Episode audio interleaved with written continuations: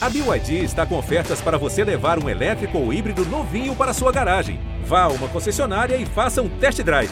BYD, construa seus sonhos.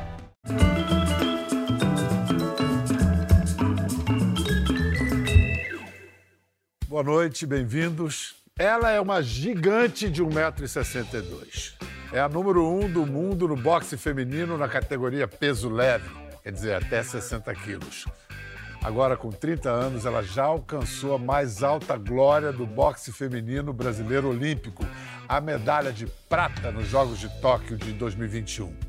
Baiana de Salvador, como Popó, é, Conceição, Adriana Araújo e outras feras do ringue. Aliás, eu vou querer saber dela o que é que a Bahia tem para produzir tantos campeões de boxe. No caso dela, uma bicampeão, pois acaba de se sagrar bimundial. Depois do ouro em 19 na Rússia, foi ouro de novo agora em março, na Índia.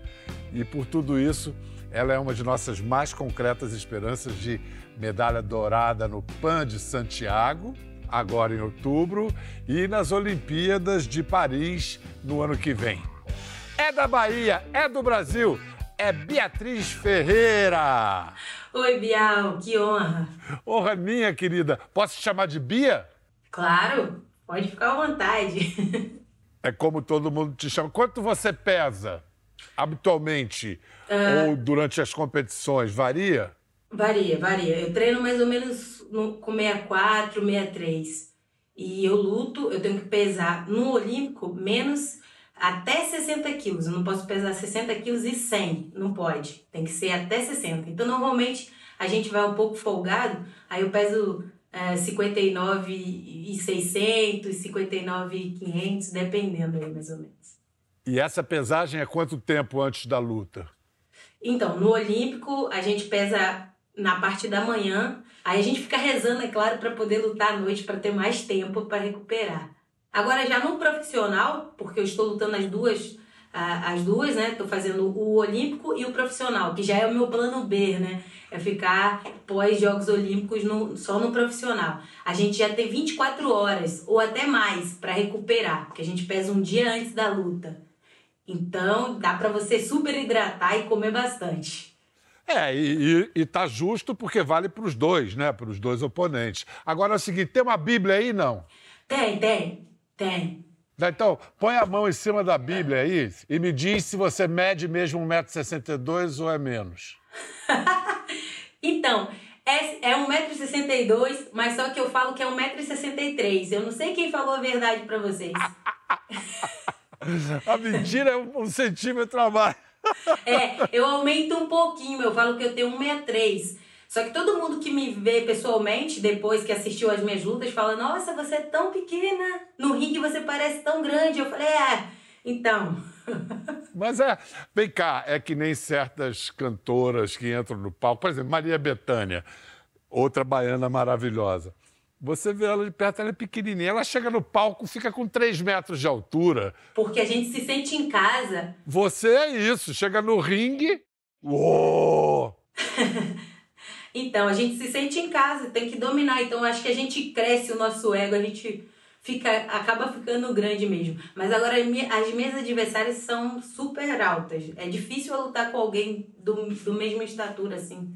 Só que em compensação eu sou muito mais forte do que elas. Sim, mas aí você não pode dar o soco na horizontal, você tem que dar o soco na diagonal, lá para cima, né? É, mais ou menos isso. Você sabe que eu acostumei, eu tenho mais dificuldade de lutar com pessoas uh, da mesma altura que eu, que eu não precise fazer tanta, tanta força para manter a minha envergadura longe.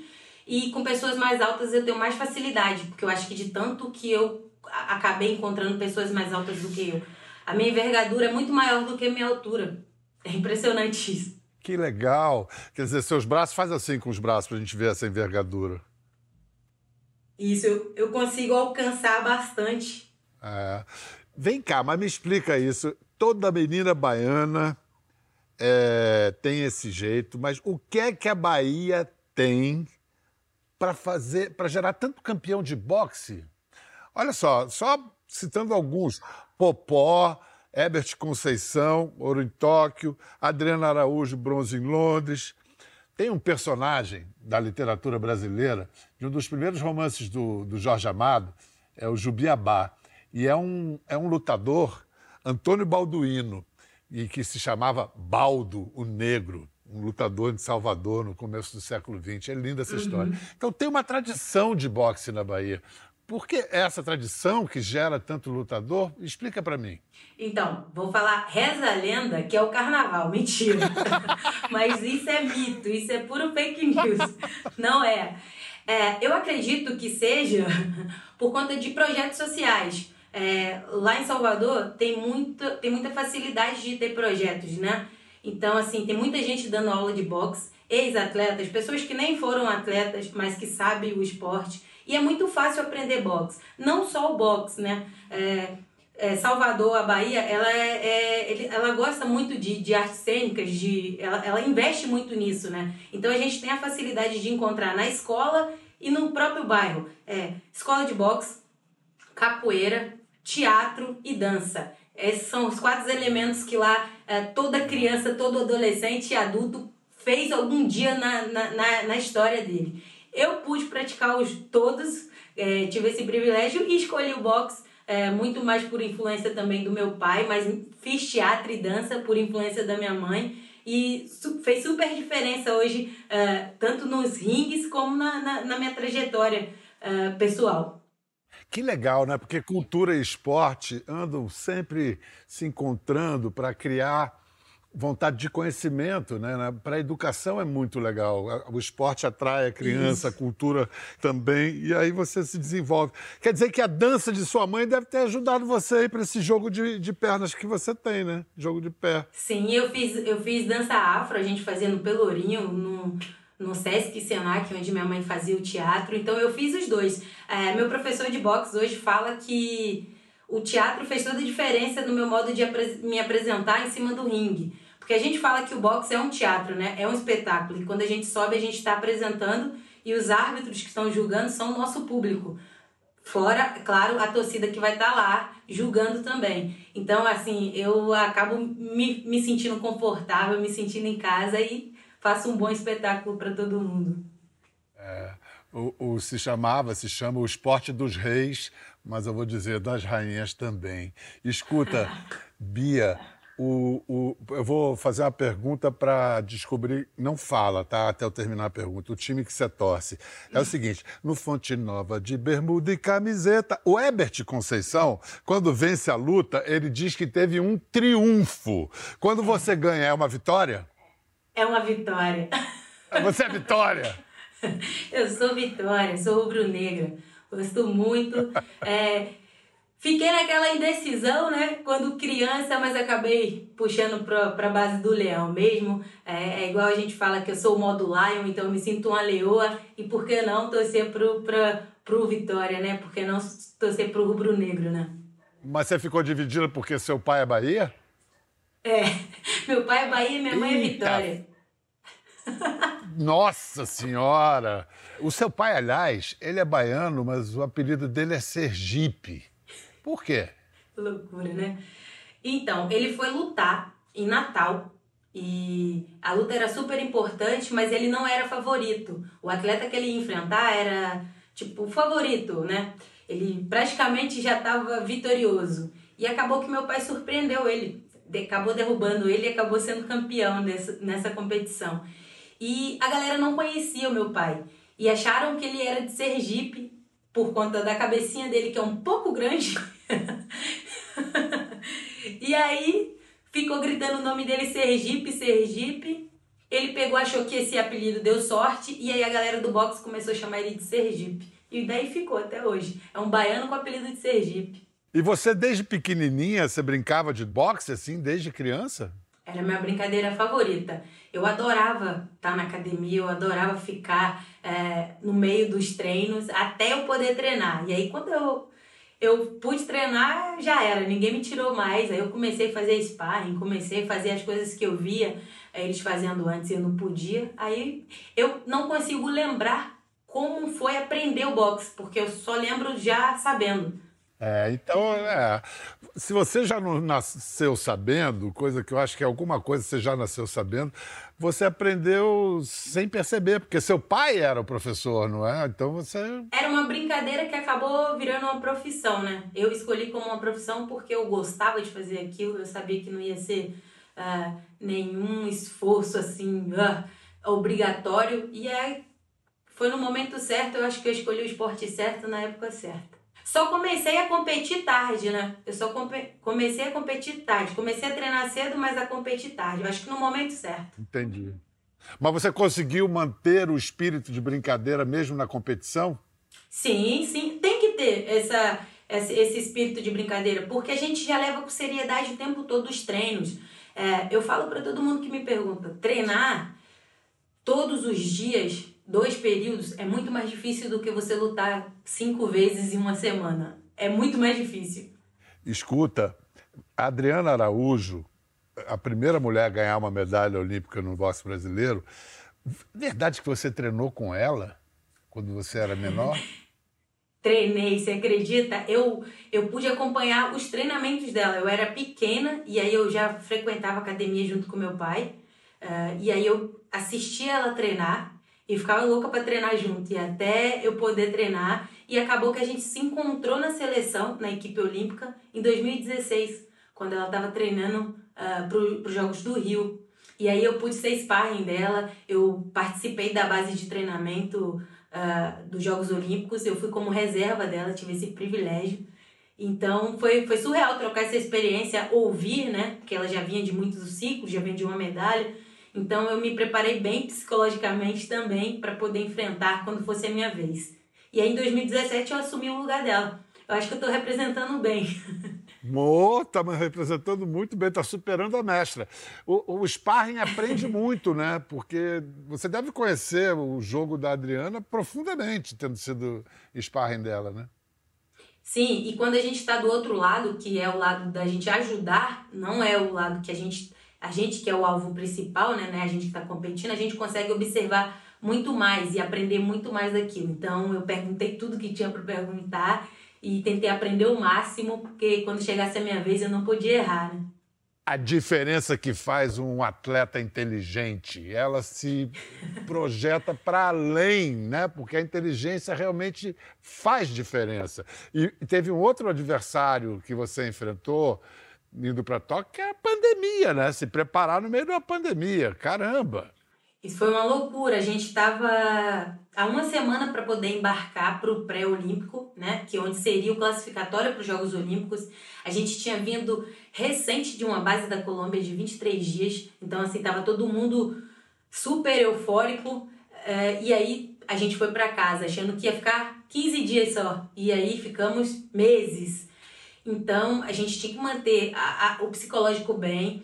Uh, fazíamos reuniões frequentes com a equipe olímpica, com os atletas, para poder conversar e poder esclarecer. Eu acho que isso aí também fez muita diferença porque um atleta ficou ajudando o outro. É claro que tinha, tinha dias que um atleta ia mais para baixo, ficava meio, meio borocochosinho, como a gente fala, e a gente tentava animar e tentando, tentando falar que tudo ia ficar bem e que a gente precisava treinar, porque se falasse assim, vai ser amanhã, a gente tinha que estar tá pronto. Morro de orgulho de todo mundo que participou, porque ninguém desistiu e ninguém abandonou a mão de ninguém. Tava todo mundo junto. É, eu, o Ebert e o Abner conseguimos é, o objetivo que era conquistar uma medalha olímpica, mas todos os outros que participou é, vendeu a, de, a, a derrota caro para o adversário. Então, assim, foi todo mundo esplêndido lá e todo mundo arrasando e todo mundo está mais confiante ainda para Paris conseguir mais medalhas e retribuir esse carinho todo que, que o Brasil faz para o nosso esporte crescer cada dia mais. Eu acho que está visível a ascensão do boxe brasileiro. Acho que a gente vai ter muita, muita alegria mesmo em Paris no ano que vem. E olha só, como mesmo o esporte individual depende do coletivo, do trabalho em equipe, como é importante o trabalho de equipe para o esporte individual. Vamos fazer o seguinte: vamos ver, vamos ver imagens da trajetória da Bia com a mãe dela, as irmãs, e ela treinando duro com o papai, com o seu Sergipe. Vamos ver. Eu comecei a treinar boxe, devia ter uns 14 anos. Eu conheci o pai dela com 13. Ele dava aula, ela nem engateava ainda, mas cada pá, pá, pá, pá, ela ficava atenta. Eu acho que Bia já nasceu boxeadora. Bia foi sempre determinada para aquilo ali. É um orgulho para mim, né? Campeão pan-americana, campeão mundial, número um do ranking. Tá na história do boxe. Isso é uma conquista inédita para mim, como treinador e como pai. Bia sempre cuidou de mim e ela foi minha segunda mãe. Já era orgulho para mim, minha inspiração. E agora só aumentou, né? Eu vejo a atleta que ela se tornou hoje, vejo que é possível assim realizar os nossos sonhos, né? Ah, fico emocionada.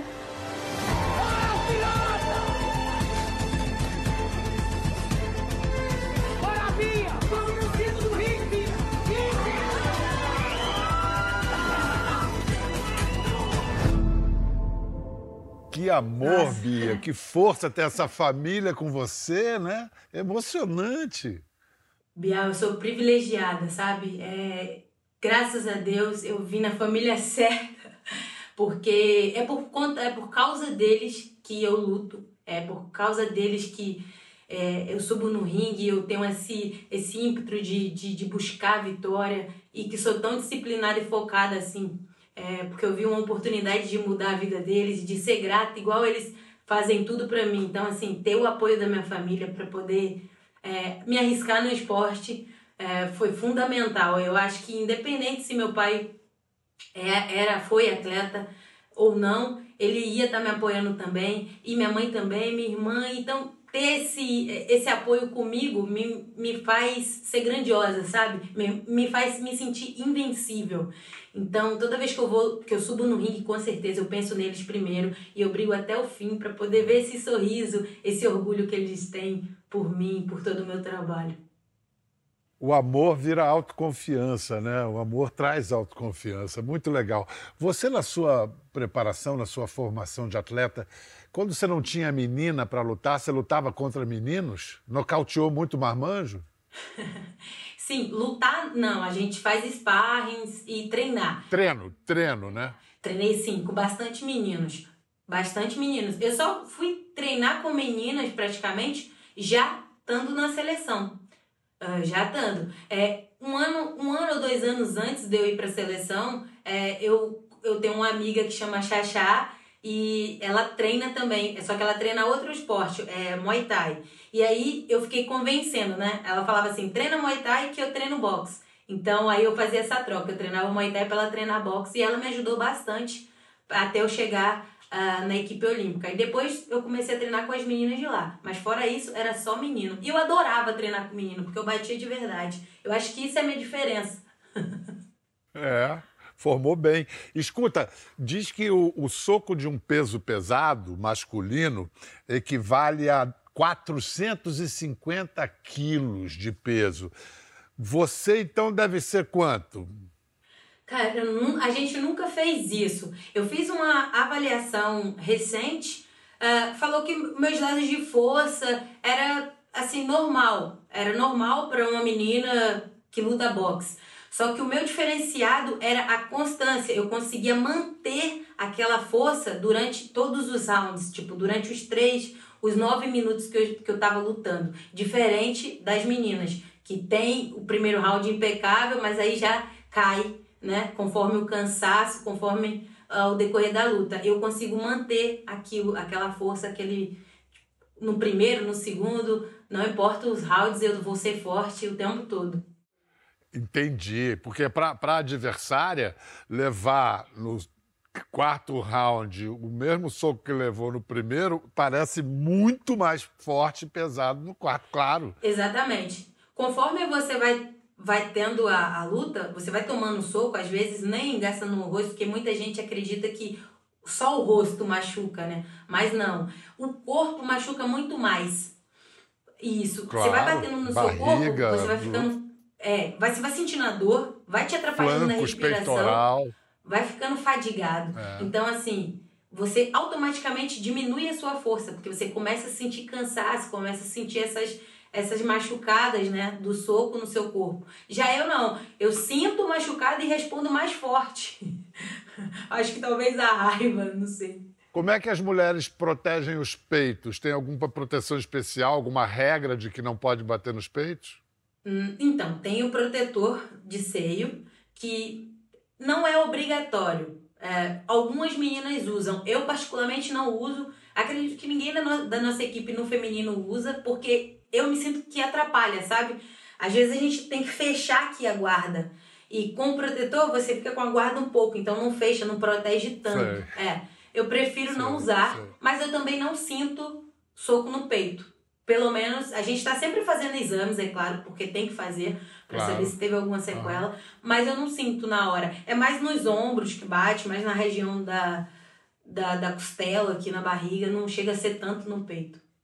Eu estava pensando aqui que é o equivalente a um, a, a, um homem tomar um pé no saco, né? E nossa, aí deve doer muito.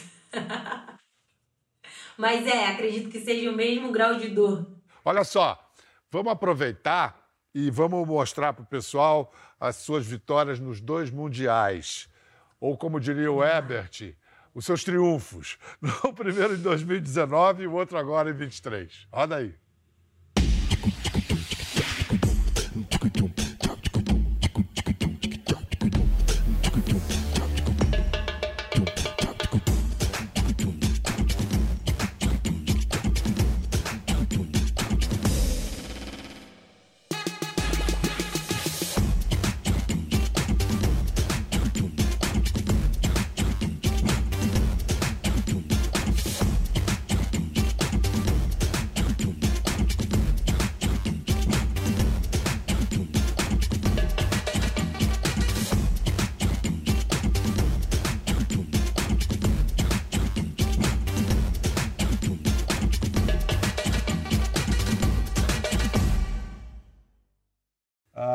Que gosto bom que deve ter essa medalha. Ah, meu Deus, morder um ouro desse. Dá até uma adrenalina.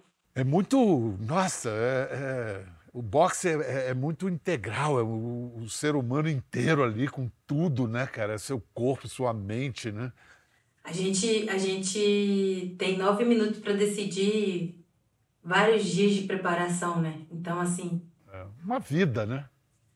Exato. Então é, é muito emocionante, mexe muito com, com tudo. Você sente demais aquilo. E eu ainda dou uma sambadinha no final. Isso que eu ia dizer, você ainda tem fôlego para fazer dancinha. Vem cá, as, as adversárias não ficam boladas, não? Então, eis a questão. Ninguém nunca reclamou, viu? Uh, o pessoal gosta bastante, uh, até ficam, ficam pedindo, ficam falando, ah, Brasil, dance, dance. Queen Dance. Aí eu fico muito feliz com isso. É, foi uma brincadeira que acabou virando uma marca, né? Eu comecei no Pan-Americano em 2019, depois fiz no Mundial e daí em diante todo mundo me cobrava em todos os campeonatos. Ficam sugerindo dança também. Aí eu tento agradar um pouquinho, mas eu vou te falar que às vezes dá um bug. Mas sempre que dá um bug das danças, né, das coreografias, que eu não consigo lembrar na hora, eu sambo, porque não tem erro. E samba não, não precisa coreografar, já está no pé, é só deixar sair. Escuta, é, eu soube que você conheceu o Evander Holyfield, a lenda do boxe. Vem cá, você conheceu, foi para tirar selfie ou você trocou uma ideia com ele, conseguiu trocar umas ideias com ele? Eu tive essa honra de conhecê-lo uh, ano passado, lá em Abu Dhabi e conversei, conversei, claro, tinha que tietar, né? Tinha que pegar um pouquinho dali da experiência, ainda mais eu que estou nessa transição é, para o profissional e, e ele tem uma, uma bagagem tremenda, claro, uma inspiração incrível. E a gente trocou, claro, né? Um pouco, um pouco difícil, porque tem algumas coisas que eu não consigo entender, e aí tive que traduzir, tive que pedir ajuda, mas foi uma conversa bem, bem, bem legal que eu tirei bastante proveito disso. E ele sabia quem era quem é você. Ele conhecia você. Sabia, sabia. É impressionante isso, né? Eu fui cumprimentar, pedi uma foto chegando de mansinho assim, né? Achando, achando eu que ele não me conhecia. E aí ele veio falar da minha luta, veio falar de mim, assim. Aí eu, pô, vou aproveitar esse gancho e já vou puxar um papo aqui. E deu super certo, foi muito legal. E foi no dia do meu aniversário, por incrível que pareça, foi surreal isso. Que presentão, né? Um presentão. Aqueles cinturões lá atrás, mostra, só aponta ali e diz para mim o que, que é a cada um. Do outro lado, ali, tem três cinturões. Isso, Mundial Militar, Grand Prix e Open, Open, tipo um brasileiro que a gente tem aqui no, no Brasil.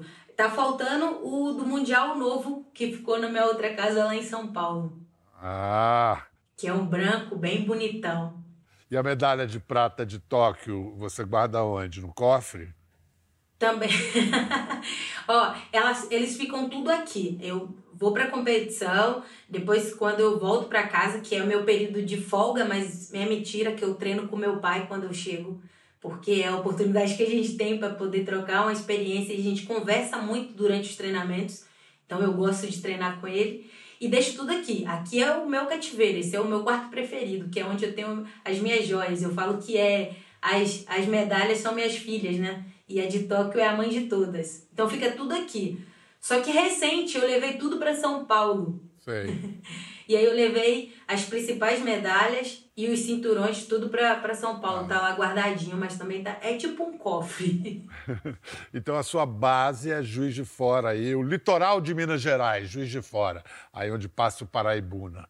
Isso, isso mesmo. É aqui que eu, que eu guardo os meus tesouros pessoais, tudo uh, que eu eu vou em uma competição, alguma coisa eu guardo para memorizar aquilo ali. E aí, sempre quando eu vejo, quando eu tô olhando, quando eu entro aqui, passa um filme, né? Toda a minha história, toda a minha trajetória. Uh, momentos que eu pensei em desistir, momentos que eu me senti sozinha, mas ao mesmo tempo momentos que eu me senti muito acolhida e muito forte, invencível. É, tudo eu consigo visualizar aqui nesse quarto. Você nunca mais se sinta sozinha, não, porque você tem a sua família uh, apoiando você e também tem a família do esporte brasileiro torcendo por você e acreditando em você. Vamos fazer o seguinte: vamos ver a final da Olimpíada e a sua prata, o seu pódio com a prata. Vamos lá. Beatriz, Yasmin, Soares Ferreira. É a Bia Ferreira, é a Bia. É o estilo dela. Não vai mudar hoje. De novo, jab de esquerda, direto de direita. Solta a direita, espetacular. Que cruzado lindo. Gente, completamente indefinido. Só no anúncio que nós vamos ter a definição. Últimos 10 segundos, a Bia tenta se livrar dela, solta a esquerda. Boa, Bia, outra direita indireto. É um fim de round impressionante. A vitória é da irlandesa, a medalha de prata é da Bia Ferreira. Essa prata no peito. É uma conquista em tanto. E agora vamos receber a nossa medalha de prata. Com muito orgulho, é isso aí, Bia. Tem que vibrar. Que, que máximo.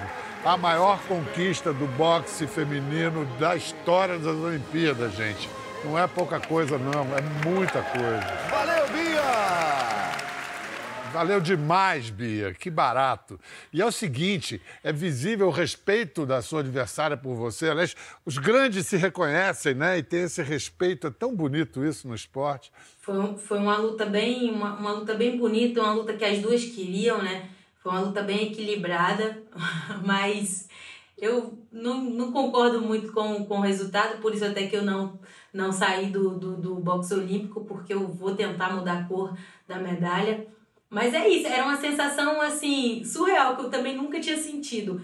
Era uma felicidade, ao mesmo tempo eu tava triste porque eu não conseguia, a gente bateu na trave. Eu acho que ser prata é pior do que você ser bronze, né? É o que dizem. Porque bronze você tava bem longe ainda, mas a prata você tava ali, ao pouquinho ali. Então, assim, eu tava, eu tava contente, feliz, porque eu tinha prometido para mim que ia participar de uns Jogos Olímpicos e tinha conseguido trazer a medalha, mas eu tava triste porque não tinha sido a mãe de todas dourada. Mas é isso, bola pra frente. Ano que vem tem mais. Guarde esse travo de prata na garganta para você ir lá em Paris e trazer esse ouro pra gente. Eu vou bem tranquilo e bem consciente, é um passo de cada vez e todo campeonato é um ensinamento pra gente não errar no próximo.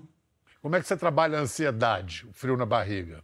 Olha, é, tem, tem pessoas que me ajudam, é, tem, tem psicólogo, coach, que estão tudo. É, é, ficam tudo conversando comigo para tentar entender um pouco da cabecinha maluca, mas hoje eu consigo é, saber, às vezes quando eu tô com uns pensamentos meio uh, nada a ver, eu procuro fazer uma coisa que eu gosto, ou, ou é, ouvir um pouco da, da minha história, ou história de alguém que seja inspiradora e aí eu melhoro, volto ao normal. Eu tenho um foco, eu tenho uma meta, né? Então, assim, é claro que a gente acontece no meio do caminho de ter uns obstáculos, mas a gente tem que manter a concentração, manter a disciplina e ser focado no que você quer. O porquê você faz isso.